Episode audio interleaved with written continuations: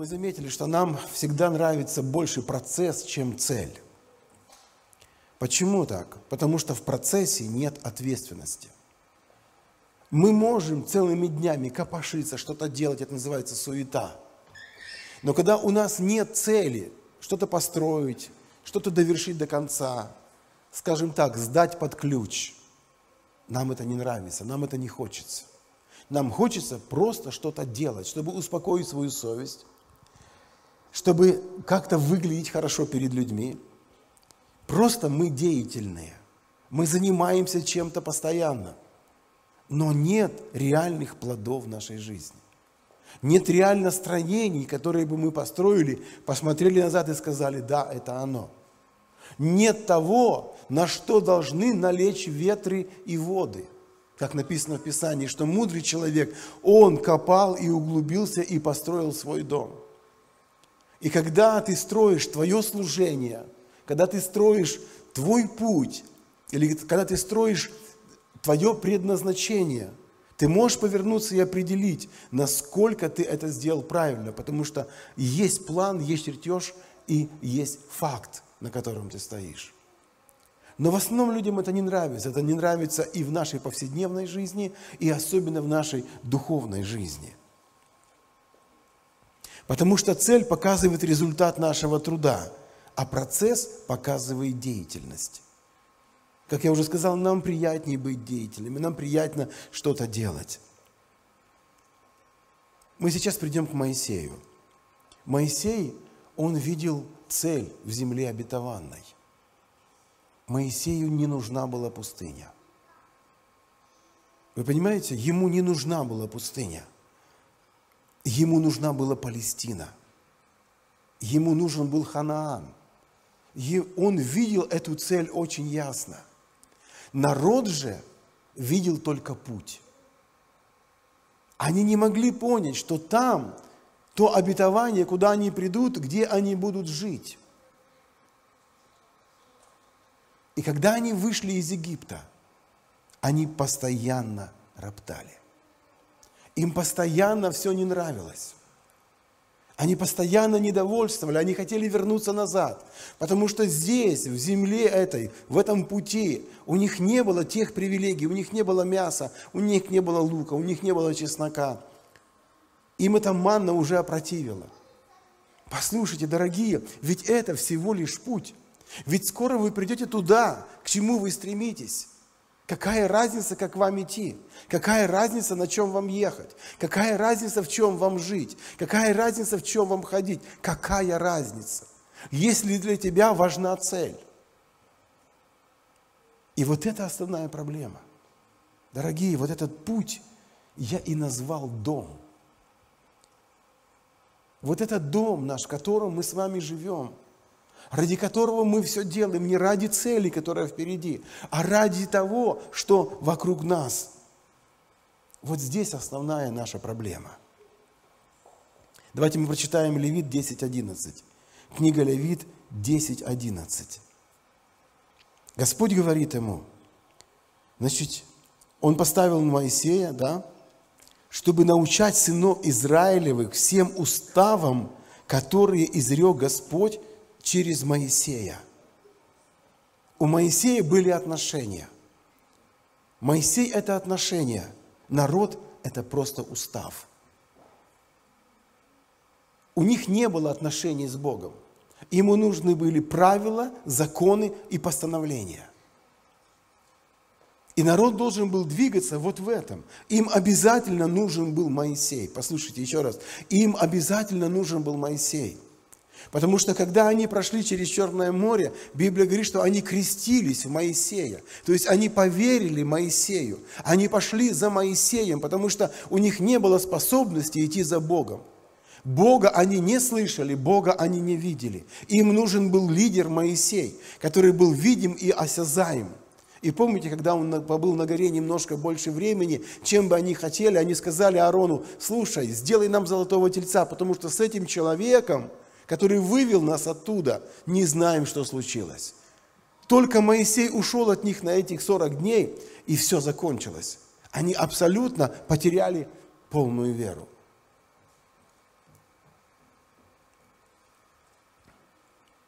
Левит 26. Господь дает обетование. «И я вспомню» Левит 26, 42. «И я вспомню завет мой с Иаковым, завет мой с Исааком и завет мой с Авраамом. Вспомни и землю, вспомни, вспомню. Смотрите, что делает Бог.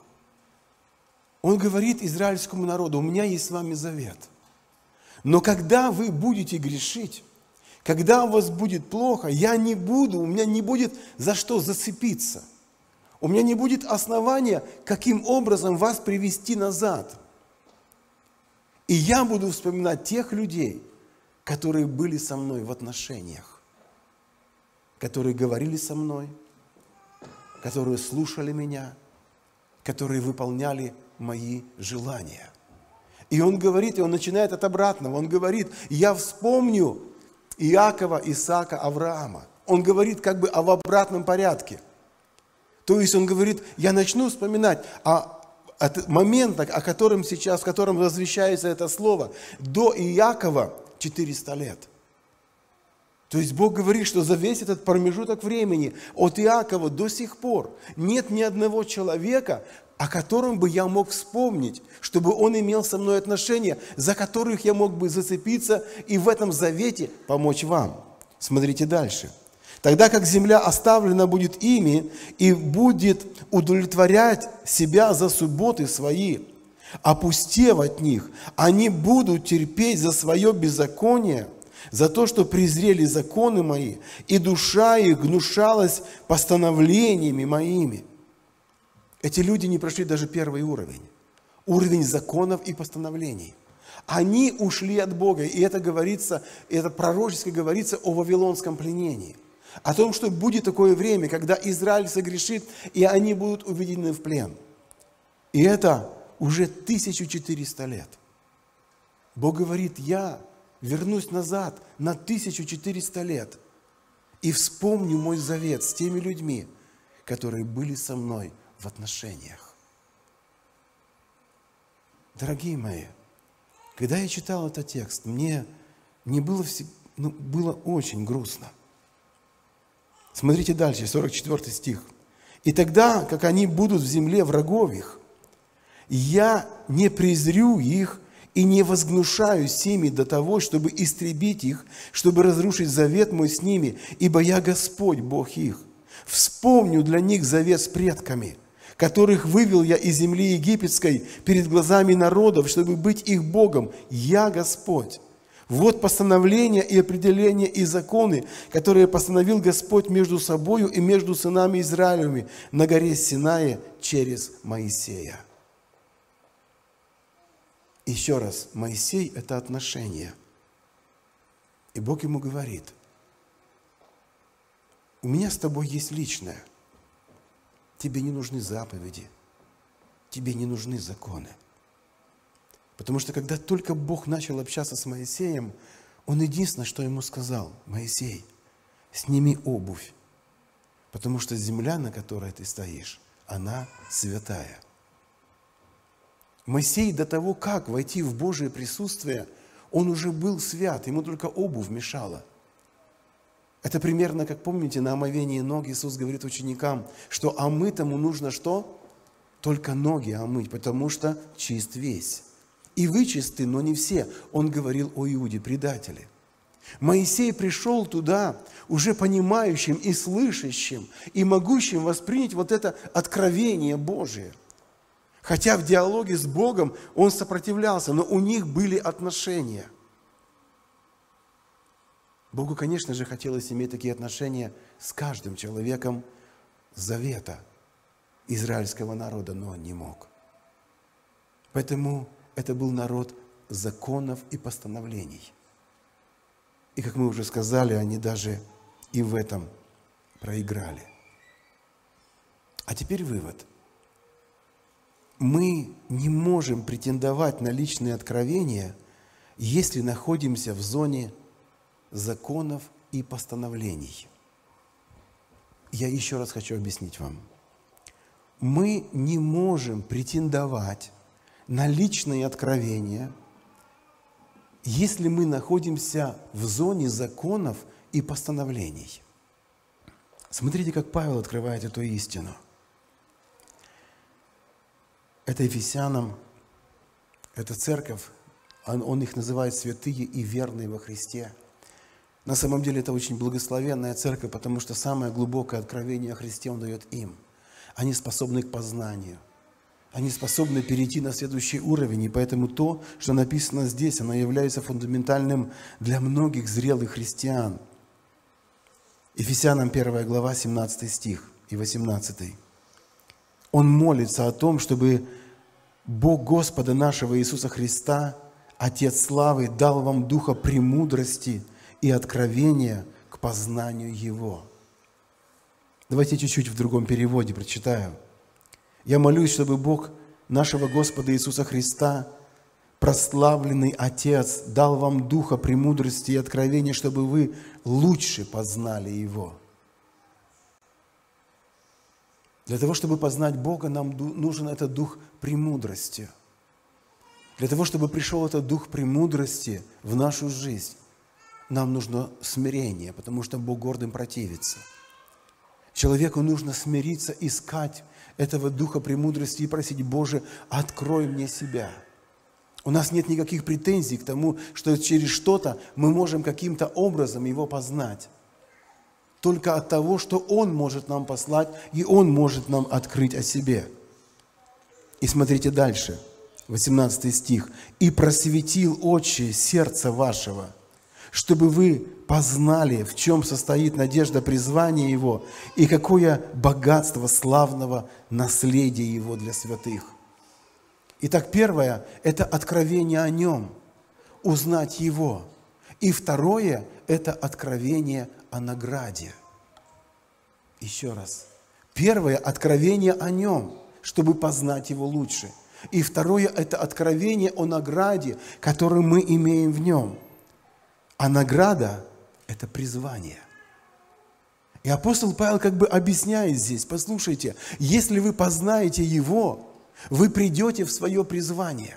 Вы узнаете точно, что вы должны делать, что вы должны совершать, как вы должны двигаться для того, чтобы получить эту полную награду.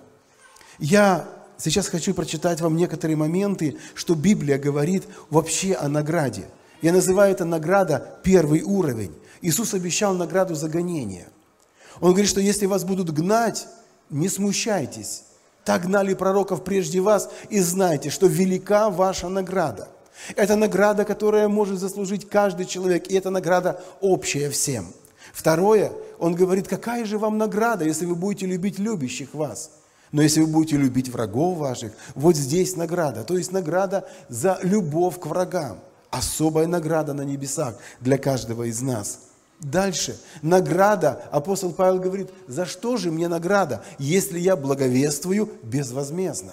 То есть, если мы делаем это безвозмездно, если мы не ожидаем ничего ни от Бога, ни от людей за проповедь Евангелия, мы не ожидаем никаких особенных благословений в свою жизнь, мы просто распространяем Божию весть и Божие Слово, Библия говорит, что за это будет награда, и эта награда общая всем. И дальше еще Библия говорит о награде в небесах, когда мы помогаем нищим. Он говорит, что если ты делаешь пир, позови нищих, убогих, хромых. И когда они придут к тебе, они не смогут тебе воздать, и тебе воздастся в небесах. И он говорит, что давайте, продавайте имения ваши, раздавайте это все и собирайте себе сокровища в небесах. То есть собирайте себе награду, которая будет вам там в небе. Но есть очень важная пятая награда. Это исполнение предназначения. Дальше Иисус в Матвея 10, 41 говорит так. Кто принимает пророка во имя пророка, тот получит какую награду? Пророка. Оказывается, для каждого человека, для каждого исполнения предназначения есть приготовленная награда в небесах. У пророка есть награда награда, которая получит человек за то, что он исполнил то, что он должен исполнить. 2 Иоанна 1,8. Наблюдайте за собою, чтобы вам не потерять того, над чем мы трудились, чтобы получить полную награду. Дорогие, почему я начал говорить с наградой или с той стороны? Потому что в небесах для каждого из нас есть некая полная награда в зависимости от нашего предназначения. Библия говорит нам о том, что дары и призвания непреложны. И я верю в то, что есть некоторый такой определенный порядок. Есть дар, призвание и награда. И Библия нам очень ясно говорит, говорит о третьем моменте – что для каждого служения, определенного служения, для каждого призвания, определенного призвания есть определенная награда, которая уже приготовлена в небесах. И здесь Иоанн объясняет, что есть некая полная награда. Значит, нужно исполнить полное предназначение. Значит, нужно сделать все то, что хочет от нас Господь. Дорогие, вот это главный момент. Но, как мы уже говорили, нам легче идти, чем дойти. Нам легче просто чем-то заниматься, нам легче жить в нашем доме, я сейчас говорю образно. Нам легче просто суетиться и делать то, когда мы можем, когда получается, когда есть на это настроение и желание. А Бог говорит, призванный человек, он идет от начала до конца –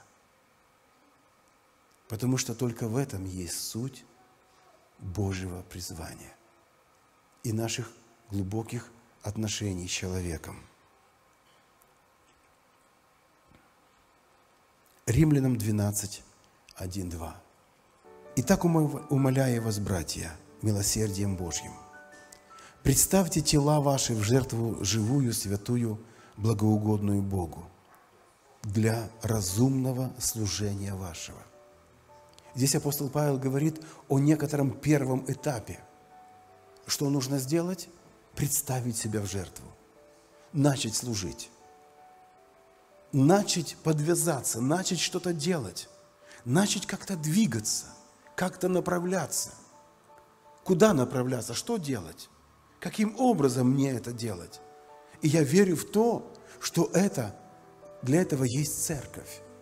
Для этого есть устройство. Для этого есть апостолы, пророки, евангелисты, учителя и пастыря, о которых написано, которых Бог поставил в церкви, чтобы привести народ к совершенству, совершенству познания Христа. Доколе мы не придем в единство этого познания, что каждый человек будет понимать и слышать голос Божий. Но ты должен начать, ты должен стремиться, ты должен двигаться, ты должен делать шаг за шагом – в послушании Твоей церкви. И дальше, смотрите, и не сообразуйтесь. И здесь стоит слово «формируйтесь». И не формируйтесь с веком этим, но преобразуйтесь ум, обновлением ума вашего, изменяйте ваш ум. Для чего? Чтобы познать, что есть воля Божья, благая, угодная и совершенная. Иисус говорит, что если вы не будете верны в чужом, вам никто не даст ваше. Интересно, так начинается каждый путь.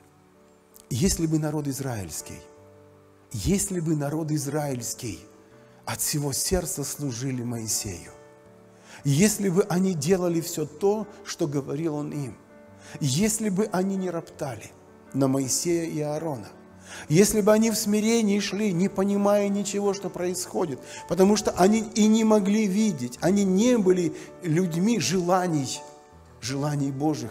У них не было способности слышать Божий голос. И Бог им воздвиг Моисея. Они бы дошли. Они бы прошли этот путь. И никто из них не умер бы в пустыне. А так, пройдя через пустыню, осталось всего два человека. Иисус Навин и Халев. И не потому, что эти люди – слышали голос Божий, а потому что они служили Моисею, потому что они шли за Моисеем. Дорогие, я хочу призвать всех нас вот к этому, к этому моменту нашего посвящения. Потому что в конце концов каждый должен осознать, какая Божья воля в твоей жизни для тебя. Поэтому давайте мы с вами будем искать лица Божьего больше всего. Будем пребывать в Нем, в Его голосе, в Его Слове, чтобы мы получили эту благодать, слышать Его, быть с Ним. А пока ты не имеешь способности, просто слушай тех, кого Бог поставил над тобой, чтобы вести туда, в землю обетованную, где течет Божия благодать.